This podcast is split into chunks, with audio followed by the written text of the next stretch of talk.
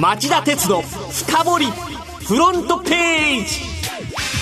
皆さんこんにちは。番組アンカー経済ジャーナリストの町田鉄です。皆さんこんにちは。番組アシスタントの杉浦舞です。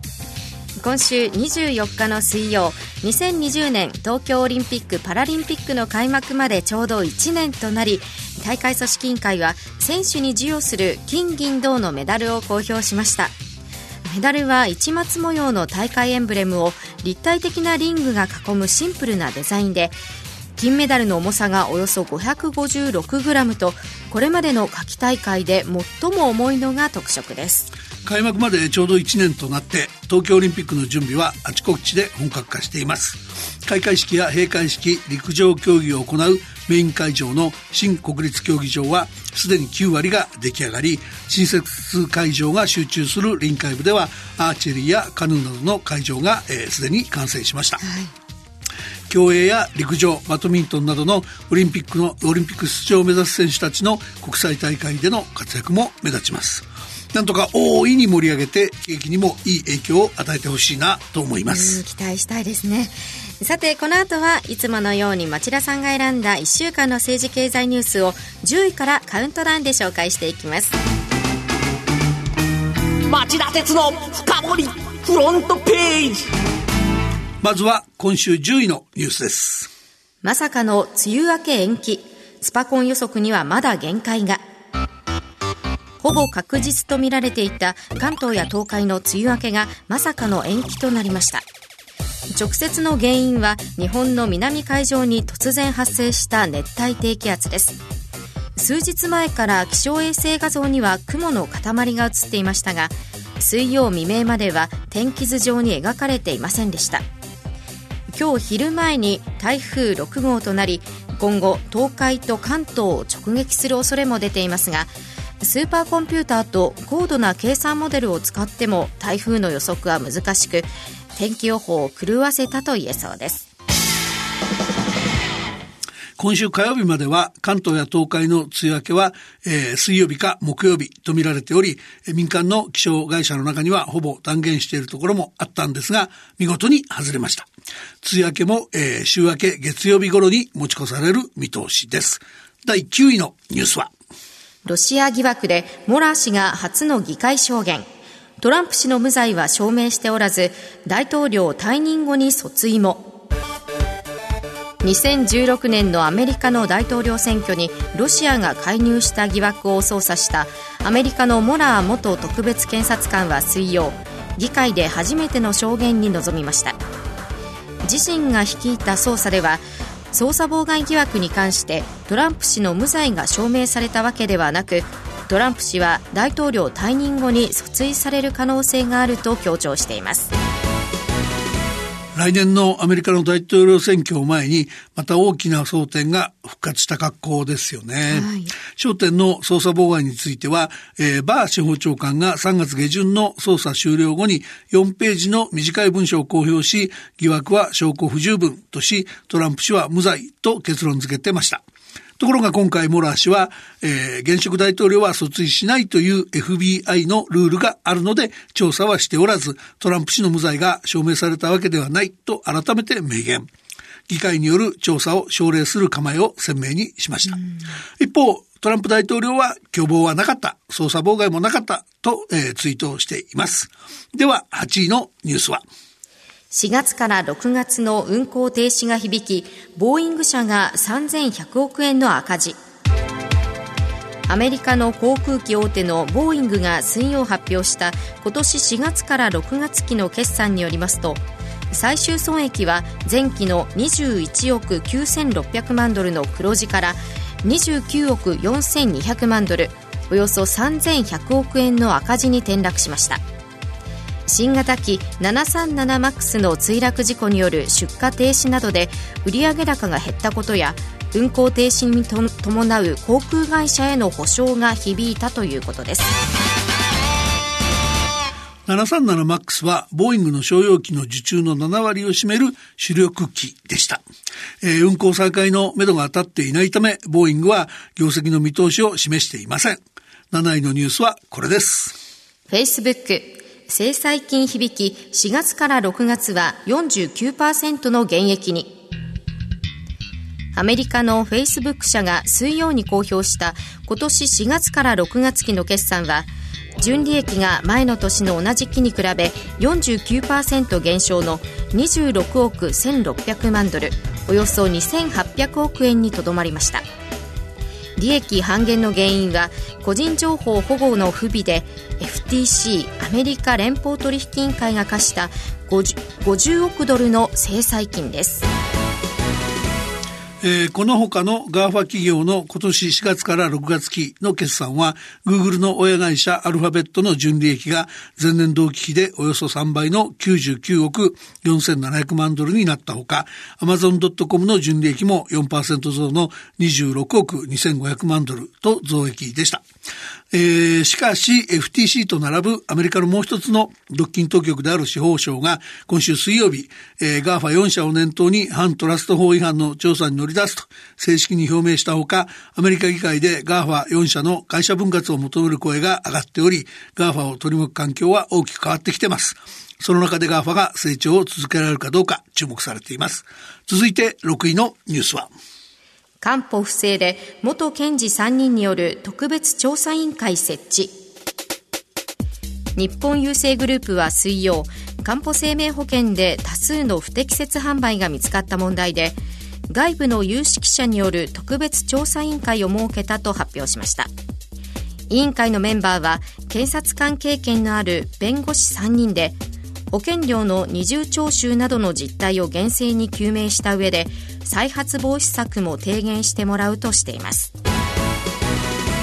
日本郵政グループでは僕が、えー、社外取締役をしているゆうちょ銀行でも高齢者向けの投資信託の不適正販売が見つかっており、えー、現在調査中でご迷惑をかけた方々、ご心配をかけた方々に本当に申し訳ない。と思います。今回の調査委員会には一日も早く全容を解明し、厳格な再発防止策を助言していただきたいと思っています。それでは5位のニュースは。日産の4月から6月期の営業利益99%減に。日産自動車は木曜、今年4月から6月期連結決算を発表し、本業の儲けを示す営業利益が前の年の同じ期に比べ99%減少の16億円しかなかったことを明らかにしました。主力市場のアメリカやヨーロッパでの販売低迷に加えて自動運転をはじめとした次世代技術の開発費がかさんだことも業績の足を引っ張る要因となりました。日産は2022年度までに合計1万2500人を削減するなどの構造改革も公表しました。えー、日産のこの人員削減策は、世界の、えー、日産グループの従業員およそ13万人のほぼ1割に相当する、えー、巨大な規模です、はい。日産は5月の段階では4800人の削減計画を発表してたんですが、えー、業績が一段と悪化して立て直しに人員カットの積み増しが必要と判断したと言います。そうした中で、えー、西川社長兼 CEO が自らの果たすべき経営責任に言及。できる限り早い段階で指名委員会に後継の議論をしてもらい、次世代がマネジメントを始められる状況を作っていきたいと。ようやく、えー、次期後継者選びを本格化させる意向を示したと言います。まあ、ゴーン、えー、氏の不正を見逃してきたトップとして、西川氏はゴーン氏と共に退く立場だっただけに、一日も早くこの公約を果たしてもらう必要がありそうです。続いて4位のニュースは。吉本興業のタレントとの契約書なしは競争政策の問題になり得る。山田公正取引委員会事務総長が見解示す。公正取引委員会の山田昭則事務総長は水曜の定例記者会見で吉本興業が所属タレントと書面で契約書を交わしていないことについて契約書がないことが直ちに独禁法上の問題にはならないと前置きしつつも契約内容が不明確で優越的地位の優越的地位の乱用など独禁法上の問題行為を誘発する原因になりうると指摘しました。先々週の、えー、この番組や夕方の町田鉄の深掘りで取り上げた後、二つの対照的な記者会見があり、山田事務総長のように過去に出した自分のところの報告書の論理に合わせるとこうなるというような画伝飲水の現実離れした議論が氾濫しやすい状況になってしまいました。僕は吉本のダメなところっていうのはもっと別の、えー、根深いところにあると思うので、えー、今週も、えー、夕方5時35分からの町田鉄の深掘りで、えー、この問題を取り上げてその後の動きについて、えー、きちんとフォローアップしてみたいと思います。まずは10位から4位までのニュースをお送りしました。町田鉄の深掘りフロントページはい、えー、では3位のニュースはこれです。何が何でも10月に離脱。イギリスのジョンソン新首相が初演説。イギリスの与党保守党の党首選を勝ち抜いたジョンソン氏は水曜、ロンドンのバッキンガム宮殿でエリザベス女王から新首相に任命された直後、首相官邸前で就任演説を行い、何が何でも10月末に EU= ヨーロッパ連合を離脱すると改めて表明しました。イギリス内外の経済界を中心に警戒する声が広がっている合意なき離脱に関して可能性は低いとしつつも準備は必要だと述べ選択肢から排除しない姿勢を鮮明にしています。町田さんはこのジョンソン首相の演説どう思いますか？まあ演説もさることながらまた一人乱暴な政治家が誕生したって言うべきなんでしょうかね。あの、ジョンソンさんは10月末の離脱を明言した上で、私たちは自由貿易と相互主義に基づき EU と新たな合意ができると。えー、強調したんですけども、その EU と合意するための具体策はもちろんですね、イギリス議会への対応にも触れてないんですよね。はい、で、イギリス国内ではその合意なし、合意なき離脱には与野党を問わず、あの、反発が相変わらず強いので、その新政権が合意なしに舵を切った途端、野党が内閣不信任案を突きつけて、で、わずか2議席しか過半数を上回ってない与党保守党からも造反者が出るのが確実なんで、不信任案が可決される可能性が十分あるわけです。えー、まあそういう意味では首相が変わったとはいえ、イギリスの政局から目が離せない状況が続くということになると思いますね。では、2位のニュースはこれです。ECB が利下げの再開を示唆。9月から量的緩和が有力に。ECB ヨーロッパ中央銀行は木曜日の理事会で追加利下げや量的緩和政策の実施を検討する方針を決めました政策金利を来年前半まで現状かより低い水準にすると明言しており9月の次回理事会での緩和策決定の可能性が強まっています。町田さんはこの話をどうして第2位の重要なニュースに選んだんですか？まあやっぱり日本の円への影響が大きい可能性があるからなんですよ。はい、あの、この緩和策の直接の狙いはヨーロッパの経済物価の低迷に加えてアメリカが月末にも利下げするとの観測からユーロ高懸念が強まっている状況に対応することにあるんですが、えー、この結果、あの、取り残された通貨円は上昇する懸念が一段と強くなっちゃうってことなんですね。えー、あの、しかも日銀って実は来週の月曜と火曜の2日間に金融政策決定会合を開く予定で、あの、この翌日から、えー、利利下げが確実されているアメリカの FOMC 連邦公開市場委員会が開かれるので、もし仮に、えー、月火の日銀が生還した後で、火水の FMC が動けば、金利格差が縮小して、為替相場が円高に大きく触れるリスクがあるわけですね。なので、その月曜火曜を、そのさらに緩和策の深掘りの余地が乏しい黒田さんがどういう論陣張って乗り切るか、えー、無関心でいられないと思うので、まあ皆さんも注意してくださいっていう意味なんですけどね。えー、それでは今週1位のニュースはこれです。韓国への輸出規制強化をめぐり、日本と韓国が WTO で応酬。水曜に開かれた WTO 世界貿易機関の一般理事会で日本による半導体材料の対韓輸出優遇策の見直しについて韓国政府が徴用工問題を念頭に置いた政治的で不当な経済措置と批判して撤回を求めたのに対して日本政府は論点のすり替えだ。徴用工問題とは全く関係なく輸出規制措置でもないと反論しました。両国が従来の主張を繰り返して議論は平行線をたどった形ですが日韓両国以外の出席国からの発言はありませんでした。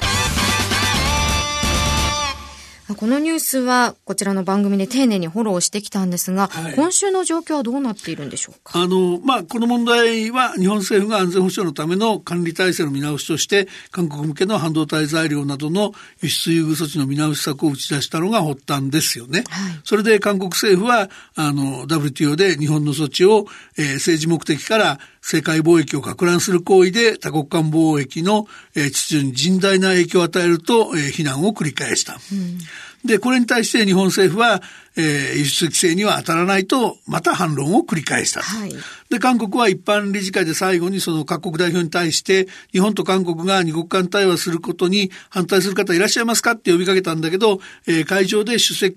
国からの反応はなかったんですね。で、これを韓国は、あの、沈黙こそが韓国側の提案が支持された証拠だって言い張ったっていうんですよね。